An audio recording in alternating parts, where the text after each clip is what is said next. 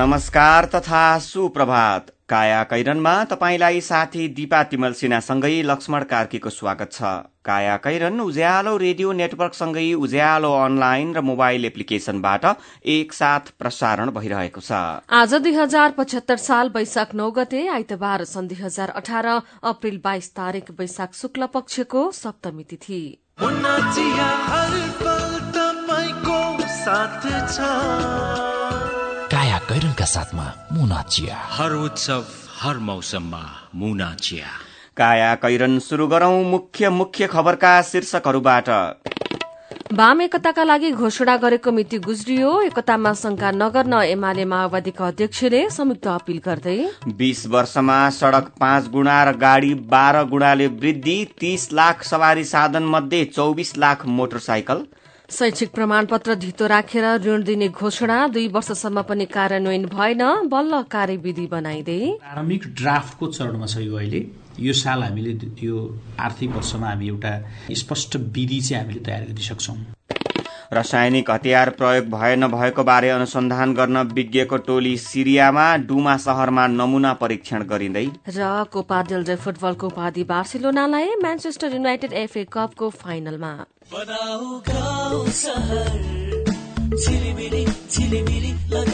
दिव्य LED bulb दुई वर्षको वारेन्टीका साथ चौधवटा साधारण चिम बाल्नुभन्दा एउटा दिव्य एलइडी बल्ब बाल्नुमै बुद्धिमानी। दिव्य एलइडी बल्ब उज्यालोमा छ दम खर्च पनि कम। दिव्य एलइडी बल्ब। सुरक्षित र समृद्ध होस् जिन्दगीको सेरोफेरो। भोलिको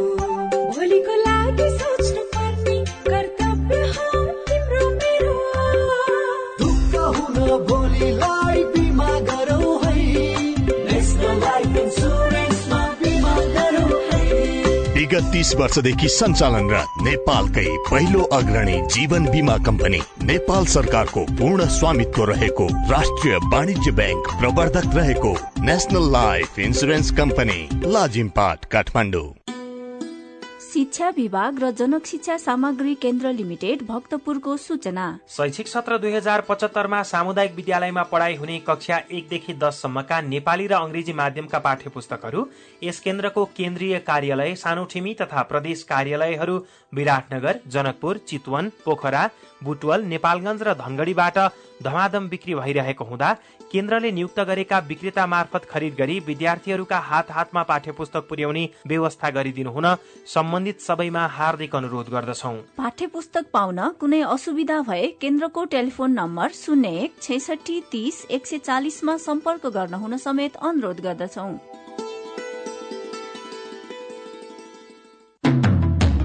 राष्ट्रिय वाणिज्य ब्याङ्क लिमिटेडको सूचना। नेपाल राष्ट्र ब्याङ्कको निर्देशन अनुसार आ आफ्ना खाता भएका बैंकका शाखामा वा बैंकका कुनै पनि शाखामा तुरन्तै गई केवाईसी फारम भर्न बाँकी। सबै ग्राहकले दुई हजार पचहत्तर असार पन्ध्र गते भित्र केवाईसी फारम भरि बुझाइदिनु हुन ग्राहक महानुभावहरूलाई हार्दिक अनुरोध गर्दछौ। राष्ट्रिय वाणिज्य ब्याङ्क लिमिटेड तपाईँको आफ्नै ब्याङ्क। प्री रिक्विजिट कोर्सको भर्ना खुल्यो। सिटिभिटीबाट तीन वर्ष स्वास्थ्य विज्ञानमा प्रवीणता प्रमाण पत्र तह उत्तीर्ण गरेका विद्यार्थीहरूका लागि प्री रिक्विजिट कोर्समा भर्ना खुल्यो। अन्य जानकारीका लागि विद्यालयमा तुरन्त सम्पर्क राख्नुहोला। विश्व निकेतन मावि त्रिपुरेश्वर काठमाडौँ। फोन नम्बर शून्य एक बयालिस अडचालिस आठ सय अडतिस बयालिस छैसठी तीन सय छ। लुम्बिनी नेपाल। भगवान बुद्धको जन्मस्थल बौद्ध धर्मको उद्गम भूमि। तथा विश्व शान्तिको मुहान लुम्बिनी जाउँ। दुई हजार पचहत्तर साल वैशाख पन्ध्र र सोह्र गतेका दिन लुम्बिनीमा आयोजना गरिने अन्तर्राष्ट्रिय बौद्ध सम्मेलन तथा वैशाख सत्र गते मनाइने लुम्बिनी दिवस मूल समारोह सफल पार्न लुम्बिनी जाउँ। पच्चिस सय बैसठी बुद्ध जयन्ती भव्य रूपमा सफल पारौँ। अन्तर्राष्ट्रिय बौद्ध सम्मेलन दुई हजार अठारको सचिवालय लुम्बिनी विकास कोष। काया कैरनमा अब खबरको सिलसिला पार्टी स्थापना दिवसकै दिन दुई ठूला कम्युनिष्ट पार्टी एमाले र माओवादी केन्द्रले एकताको औपचारिक घोषणा गर्ने गरी गरेको उद्घोष सम्भव नभए पनि दुवै पार्टीले संयुक्त कार्यक्रम मार्फत पार्टी एकताको साझा प्रतिबद्धता जनाउने भएका छन्। उनासत्तरीौं नेपाल कम्युनिष्ट पार्टी स्थापना दिवसको सन्दर्भ पारेर आज दुवै पार्टीले पार्टी एकता संयोजन समितिको आयोजनामा संयुक्त कार्यक्रम गर्ने भएका हुन्। कार्यक्रममा दुवै पार्टीका अध्यक्षहरू एमालेका केपी ओली र माओवादीका पुष्पकमल दाहाल प्रचण्डले सम्बोधन गर्दै आफ्ना कार्यकर्तालाई पार्टी एकताप्रति आशंका नगर्न सन्देश प्रवाह गर्ने तयारी भएको माओवादी केन्द्रका वरिष्ठ नेता तथा एकता संयोजन समितिका सदस्य नारायण काजी श्रेष्ठले जानकारी दिनुभयो। दुवै पार्टीका अध्यक्षले पार्टी एकतामा आशंका नगर्न अन्यलमा नपर्न अपील गर्दै छिट्टै पार्टी एकता हुने साझा घोषणा गर्ने घोषणा गर्नुहुने नेता श्रेष्ठले जानकारी दिनुभएको छ।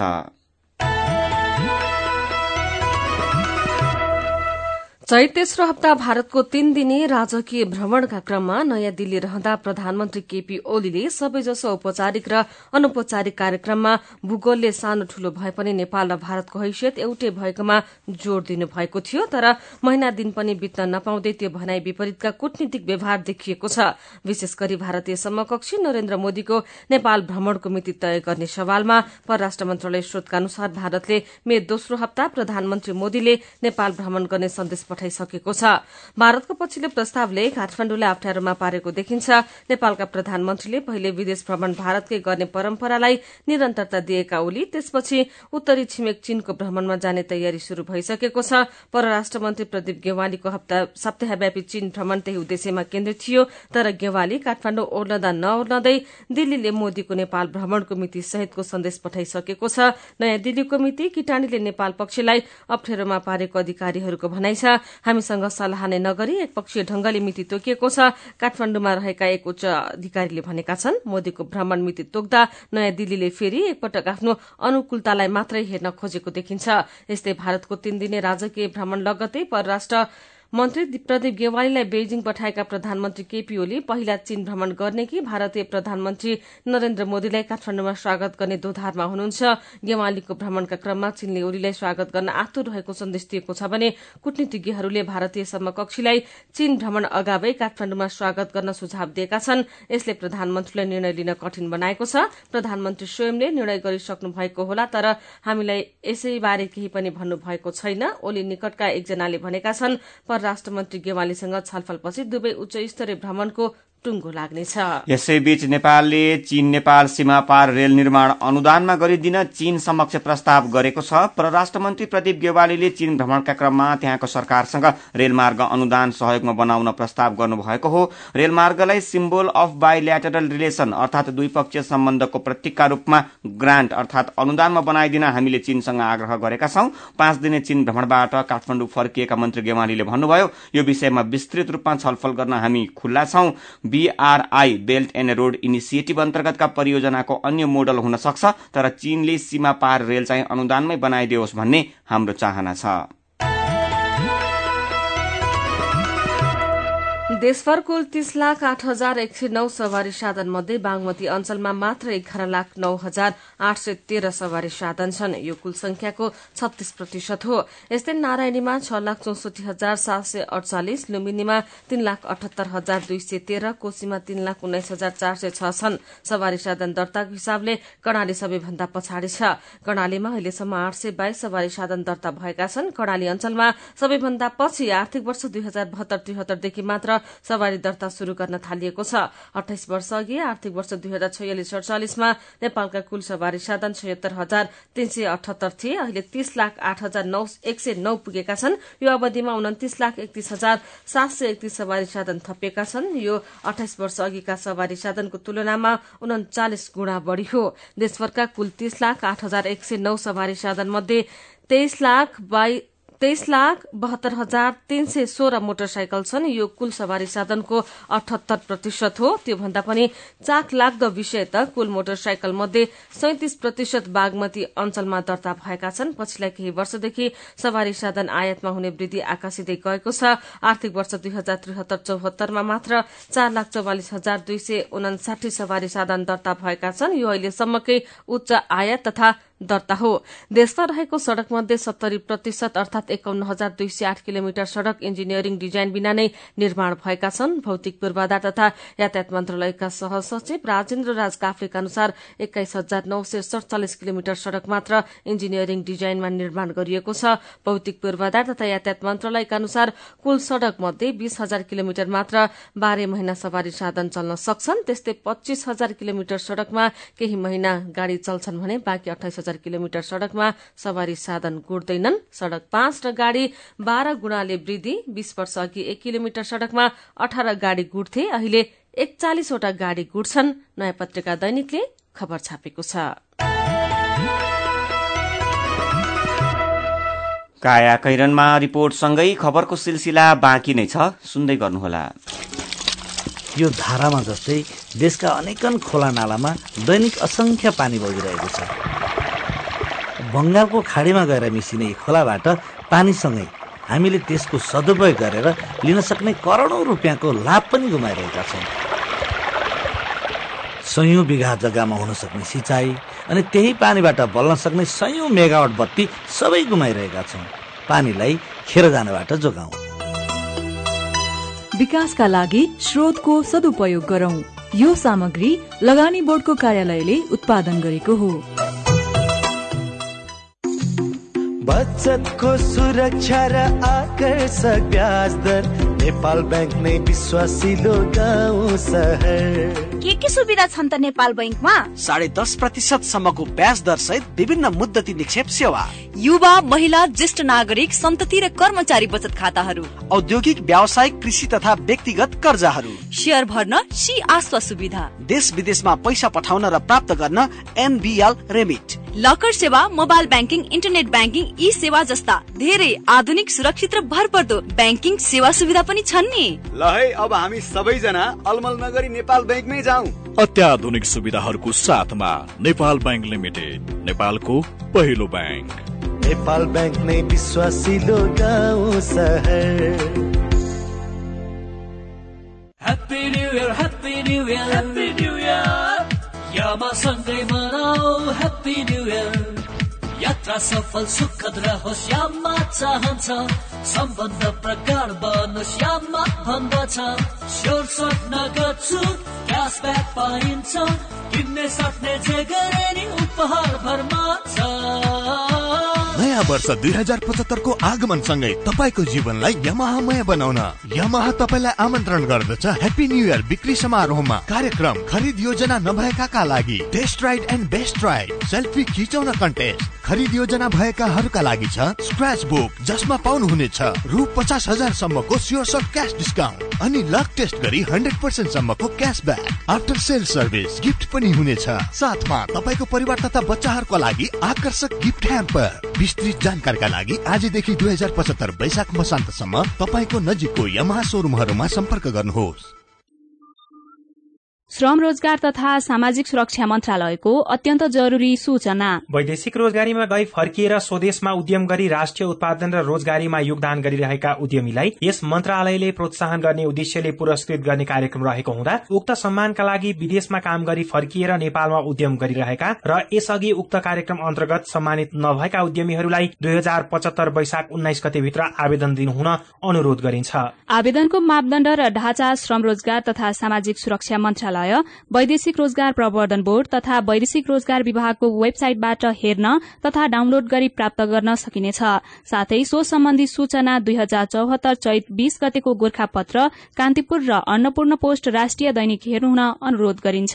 थप जानकारीका लागि मन्त्रालयको website डब्लूडब्लूडब्लू dot gov dot NP र फोन नम्बर शून्य एक बयालिस एघार नौ सय चौरासीमा सम्पर्क गर्नुहोला। सुन त भोलिको मिटिङको लागि सबैलाई फोन गर्यो? छैन सर। मेरो मोबाइलमा ब्यालेन्स नै थिएन। अलि पछि गर्छु ल्यान्डलाइनबाट। ल हेर मोबाइलमा ब्यालेन्स छैन भनेर हुन्छ।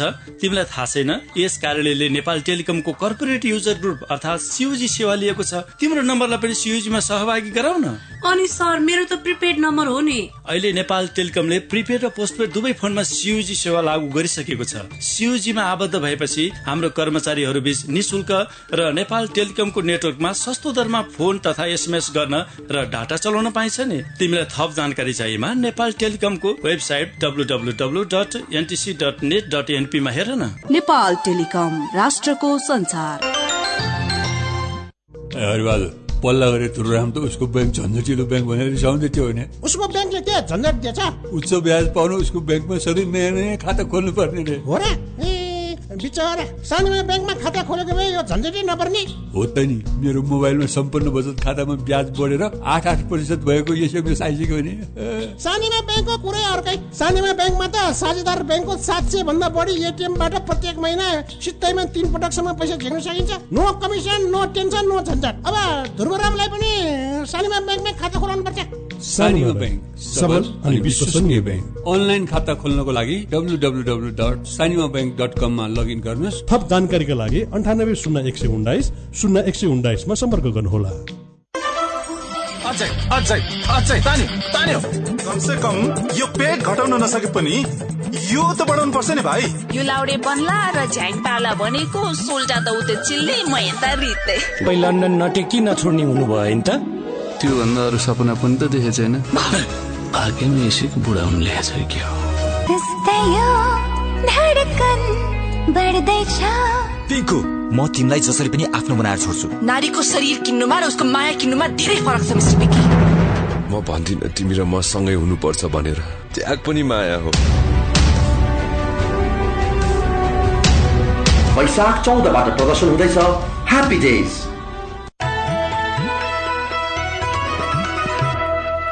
उज्यालो रेडियो नेटवर्कसँगै उज्यालो अनलाइन र मोबाइल एप्लिकेशनमा प्रसारण भइरहेको काया कैरनमा तपाईँलाई फेरि स्वागत छ। यतिन्जेल हामीले वाम एकतामा शंका नगर्न आग्रह गर्दै एमाले र माओवादीका अध्यक्षहरूले संयुक्त अपील गर्दै बीस वर्षमा सड़क पाँच गुणा र गाड़ी बाह्र गुणाले वृद्धि तीस लाख सवारी साधन मध्ये चौबिस लाख मोटरसाइकल लगायतका खबर प्रस्तुत गर्यौं। अब बाँकी खबर।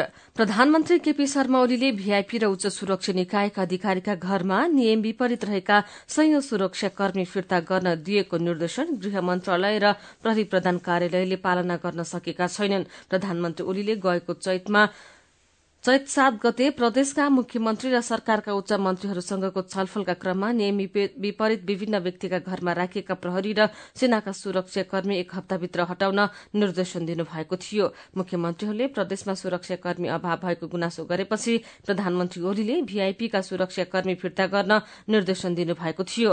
प्रधानमन्त्रीले निर्देशन दिएको एक महिना बितिसक्दा समेत सुरक्षाकर्मीहरू यसलाई पालना गर्न सकेका छैनन्। गृह मन्त्रालयका प्रवक्ता रामकृष्ण सुवेदीले भीआईपीको सुरक्षा व्यवस्थाका लागि बनाइएको कार्यविधि विपरीत सबै सुरक्षाकर्मी फिर्ता गर्न दुवै प्रहरी मुख्यालयलाई लिखित निर्देशन दिएको जानकारी दिए फिर्ता हुने क्रम जारी छ अब छिट्टै फिर्ता भइसक्नेछन् भनेर गृह मन्त्रालयले बताएको छ। आजको अन्नपूर्ण पोस्तनिकमा यो खबर छ। युवालाई काम खोज्दै विदेश जान नपरोस् भनेर सरकारले आर्थिक वर्ष दुई हजार त्रिहत्तर चौहत्तरको बजेटमा शैक्षिक प्रमाणपत्र धितो राखेर बिना ब्याज ऋण दिने घोषणा गरेको थियो। तर घोषणा भएको दुई वर्षसम्म पनि विद्यार्थीले प्रमाणपत्र धितो राखेर ऋण पाएका छैनन्। यसबारे राष्ट्रिय युवा परिषदले बल्ल निर्देशिका र कार्यविधि बनाउने काम तीव्र बनाएको बताएको छ। अर्जुन पोखरेलको रिपोर्ट। शैक्षिक प्रमाणपत्रको आधारमा निर्व्याजी ऋण उपलब्ध गराउने व्यवस्था मिलाइनेछ। आर्थिक वर्ष दुई हजार त्रिहत्तर चौहत्तरको बजेटमा तत्कालीन अर्थमन्त्री विष्णु पौडेलले अब विद्यार्थीले शैक्षिक प्रमाणपत्र धितो राखेर बिना ब्याज ऋण पाउने घोषणा गर्दा संसद भवनभित्र पनि परर ताली बजेको थियो। झन सिरानी मुनि च्यापेर राखेका प्रमाणपत्र धितो राखेर ब्याज तिर्नै नपर्ने गरी ऋण पाइने भयो भन्दै विश्वविद्यालयमा पढिरहेका विद्यार्थीको त खुसीको सीमा नै थिएन। अनपढ युवा पनि बिना सिप नै विदेशिएको अनि पढेका युवा पनि सिरानी मुनि प्रमाणपत्र च्यापेर दुबई कतार साउदी लगायतका देशमा भेडा चराउनेदेखि कुल्लीको काममा जान बाध्य भएपछि युवा रोजगारको लागि शैक्षिक प्रमाणपत्र धितो राखेर निर्व्याजी ऋण दिने घोषणा गरिएको थियो। तर यो घोषणा भएको दुई वर्ष बितिसक्दा एकजना युवाले पनि प्रमाणपत्र धितो राखेर ऋण नपाएपछि नेपालमा डिग्री पढेर विदेशमा भाँडा माझ्न जाने युवाको ताती अझै पनि घटेको छैन। शैक्षिक प्रमाणपत्र राखेर ऋण दिने कार्यक्रम सञ्चालनको अनुमति पाएको युवा तथा खेलकुद मन्त्रालय अन्तर्गतको राष्ट्रिय युवा परिषदले बल्ल कार्यविधि बनाउन थालेको छ। परिषदका कार्यकारी उपाध्यक्ष माधव प्रसाद ढुङ्गेल। यसको प्रारम्भिक ड्राफ्टको चरणमा छ यो अहिले। यो साल हामीले यो आर्थिक वर्षमा हामी एउटा स्पष्ट विधि चाहिँ हामीले तयार गरिसक्छौँ र यो वर्ष त्यो लोन पाउनेको संख्या चाहिँ हामीले दिन सक्दैनौँ। आउँदो आर्थिक वर्षको लागि बजेट घोषणा गर्नु अघि कार्यविधि बनाएर पैंतिस जना युवालाई नमुनाका रूपमा यो ऋण दिने राष्ट्रिय युवा परिषदको तयारी छ। तालिम प्रमाणपत्रको आधारमा र शैक्षिक प्रमाणपत्रको आधारमा गरी दुईवटा आधारमा ऋण दिने प्रारम्भिक मस्यौदामा उल्लेख छ। प्राविधिक धार बाहेकका विषयमा स्नातक र स्नातकोत्तर गरेका विद्यार्थीलाई एक हप्ता जति सामान्य तालिम दिने र त्यसैका आधारमा प्रस्ताव लेख्न लगाएर विज्ञ समूहको अध्ययनपछि उत्कृष्ट प्रस्तावलाई स्वीकृत गर्दै ऋण सिफारिस गर्ने उल्लेख छ। यस्तै प्राविधिक विषय पढेका विद्यार्थी अनि विभिन्न तालिम लिएर प्राविधिक शिक्षा तथा व्यावसायिक तालिम परिषद सिटिईभिटीबाट सिप परीक्षण गराएर त्यही प्रमाणपत्रको आधारमा पनि ऋण दिने परिषदको तयारी छ। बिना ब्याज दिइने ऋण फिर्ताको समय र फिर्ता नगरे के कारवाही गर्ने भन्ने विषयको बारेमा अहिले परिषदले विज्ञसँग छलफल गरिरहेको छ। फेरि पनि युवा परिषदका कार्यकारी उपाध्यक्ष माधव प्रसाद ढुङ्गेल। जेठभरिमा हामी यो बैङ्किङहरूसँग पनि हाम्रो सरकारको थ्रो अर्थमन्त्रीसँग बसेर छलफल गरेर एउटा बजेट एलोकेसन पक्कै यो साल जेठ पन्ध्रको बजेटमा यो शीर्षकमा आउँछ। बैङ्कहरू त्यसमा तयार भयो भने हामीले यो ठूलो एमाउन्टमा यसलाई कार्यान्वयन गर्न सक्छौँ। विश्वविद्यालयबाट स्नातकोत्तर पास गरेर पनि मासिक पच्चिस तीस हजार रुपियाँ कमाउन विदेश भौतारिनु पर्ने बाध्यतालाई अन्त्य गर्न शैक्षिक प्रमाणपत्र धितो राखेर ऋण दिने व्यवस्था छिटो कार्यान्वयन होस् भन्ने आम युवाको चाहना छ। मेरो पनि भन्नु छ। सिन्डिकेट एक्सप्रेस घोक्राएर खाँच्छ उफार्दै लान्छ शीर्षकको खबर। उज्यालो अनलाइनमा पढेर सुदर्शन पन्त ट्वीट गर्नुहुन्छ यातायातवालाले पुरै सिस्टम नै आफू अनुकूल बनाएका थिए अनि चालक सहचालकसँग ट्राफिक नै डराउनु पर्ने अवस्था थियो। तर अब ट्राफिकले पनि जागर देखाए केही सुविधा मिल्थ्यो कि? सिन्डिकेटकै विषयमा बलराम रिमालको ट्वीट यस्तो छ यातायातमा जस्तै सिन्डिकेट पुँजी बजारमा पनि छ त्यो पनि सरकारले नै गरेको। अन्य नीति नियम बजार विस्तारका कुरा त छोडौं।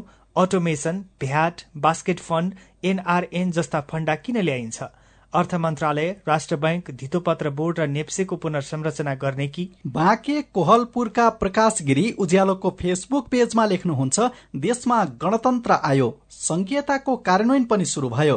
तर हामी जस्ता युवा अरूको देशमा गएर काम गर्ने कहिलेसम्म हो? आफ्नै देशमा काम गर्ने वातावरण बन्न कस्तो परिवर्तन पर्खिनु पर्ने हो कुन्नी? अनि बिरामीले नबुझ्ने गरी डाक्टरले औषधिको सिफारिस लेखेमा कारवाही हुने विषयको खबर उज्यालो अनलाइनमा पढेर महेश्वर चौधरी र निर्मल घिसिङ ट्वीट गर्नुहुन्छ। स्वागत योग्य काम। स्पष्ट अरूले पनि बुझ्न सक्ने र पढ्न सक्ने अक्षर लेख्नै पर्ने भएमा डाक्टर पनि थप जिम्मेवार बन्ने थिए। विचारका लागि तपाईँलाई धन्यवाद।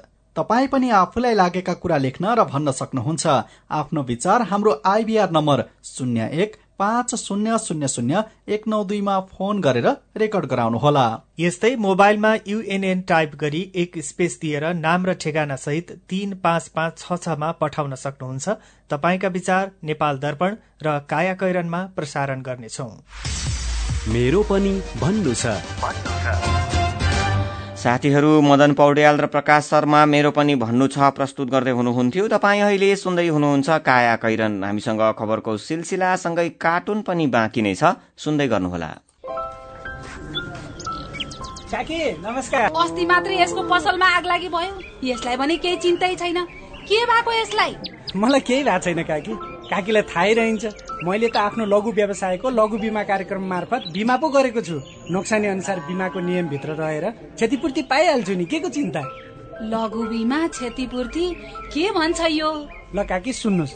लघु बिमा भनेको मानिसहरूको दैनिक जीवन तथा जीविकोपार्जनको क्रममा आइपर्ने विभिन्न प्रकारका जोखिमहरूबाट हुने आर्थिक नोक्सानीमा क्षतिपूर्ति दिने कार्यक्रम हो। अनि कस्ता जोखिमहरूमा लघु बिमाले सहयोग गर्छ त?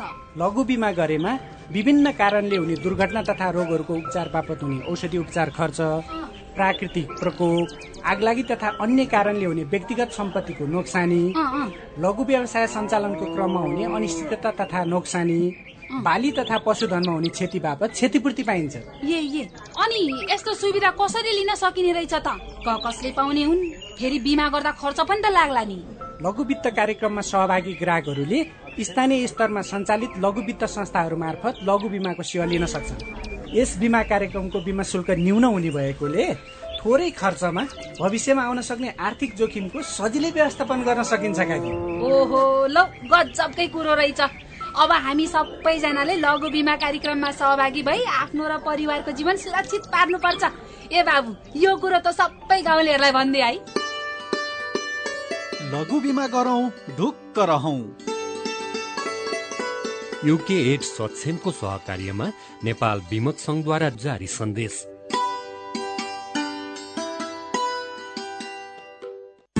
नेपालकै ठुलो आँखा अस्पतालको सञ्जाल भएको दृष्टि आई केयर सिस्टमद्वारा सञ्चालित अत्याधुनिक प्रविधि सहित अन्तर्राष्ट्रिय स्तरको आँखा अस्पताल अब काठमाडौँको कलङ्कीमा हाम्रा सेवाहरू बिना इन्जेक्सन मोतीबिन्दुको शल्यक्रिया जलबिन्दु र पर्दाको शल्यक्रिया भिटिएस प्रविधिबाट अल्छी आँखाको उपचारको साथै सम्पूर्ण आँखाको परीक्षणका लागि दृष्टि आँखा केन्द्र शिवचटार कलङ्की। फोन नम्बर शून्य एक चालिस बत्तीस नौ सय एकसठी र बैसठी वेबसाइट दृष्टि आई डट ओआरजी अन्य शाखाहरू विश्व ज्योतिमल जमल चावल मेडिकेयर सँगै तथा बिर्ता मोड र बिरगंजमा पनि दृष्टि आँखा केन्द्र। सबैका लागि दृष्टि सधैँका लागि दृष्टि। सीधा कुरा प्रश्न विचार। काठमाडौँमा नब्बे मेगाहर्ज उज्यालो रेडियो नेटवर्क मार्फत देशभरिका विभिन्न एफएम स्टेशन तथा उज्यालो अनलाइन र मोबाइल एप्लिकेशनमा प्रसारण भइरहेको काया कैरनमा तपाईँलाई फेरि स्वागत छ। अब विदेशको खबर। रासायनिक हतियार मार्फत आक्रमण गरेको भनिएको सिरियाको डुमा शहरमा अन्तर्राष्ट्रिय विज्ञ टोली पुगेका छन्। विज्ञको समूहले डुमामा रासायनिक आक्रमण भए नभए बारे अनुसन्धान गर्नेछन्। त्यसका लागि केही नमूना लिएको अन्तर्राष्ट्रिय संचार माध्यमले जनाएका छन्। डुमा शहर अहिले सिरिया सरकार र रूसको नियन्त्रणमा छ। सिरिया र रूसले त्यहाँ रासायनिक हतियारको प्रयोग नगरेको दावी गर्दै आएका छन्। गएको अप्रेल सात तारीकमा डुमामा भएको आक्रमणमा चालिसजना भन्दा धेरैको ज्यान गएको थियो। अब केही खेल खबर। अस्ट्रेलियामा भइरहेको सिडनी ओपन कराते प्रतियोगितामा नेपाली टोलीले पहिलो दिन हिजो तीन स्वर्ण एक रजत र एक काश्य पदक जितेको छ। नेपालका अनु अधिकारी मल्लिका थापा र विनोद साक्य गुबाजुले स्वर्ण पदक जितेका हुन्। स्पेनिस कोपा डेलरे फुटबलको उपाधि बार्सिलोनाले जितेको छ। गए राति भएको फाइनलमा सेभिलालाई पाँच शून्यले हराउँदै बार्सिलोनाले चौथो पटक कोपा डेलरेको उपाधि जितेको हो। बार्सिलोनालाई जिताउन लुइस सुराजले दुई तथा मेस्सी एनिस्टा र कोटिनहोलले एक एक गोल गरे। यस्तै म्यान्चेस्टर युनाइटेड एफए कप फुटबलको फाइनल प्रवेश गरेको छ। गए रातिको खेलमा टोटनह्यामलाई दुई एकले हराउँदै म्यान्चेस्टर युनाइटेड प्रतियोगिताको फाइनलमा प्रवेश गरेको हो।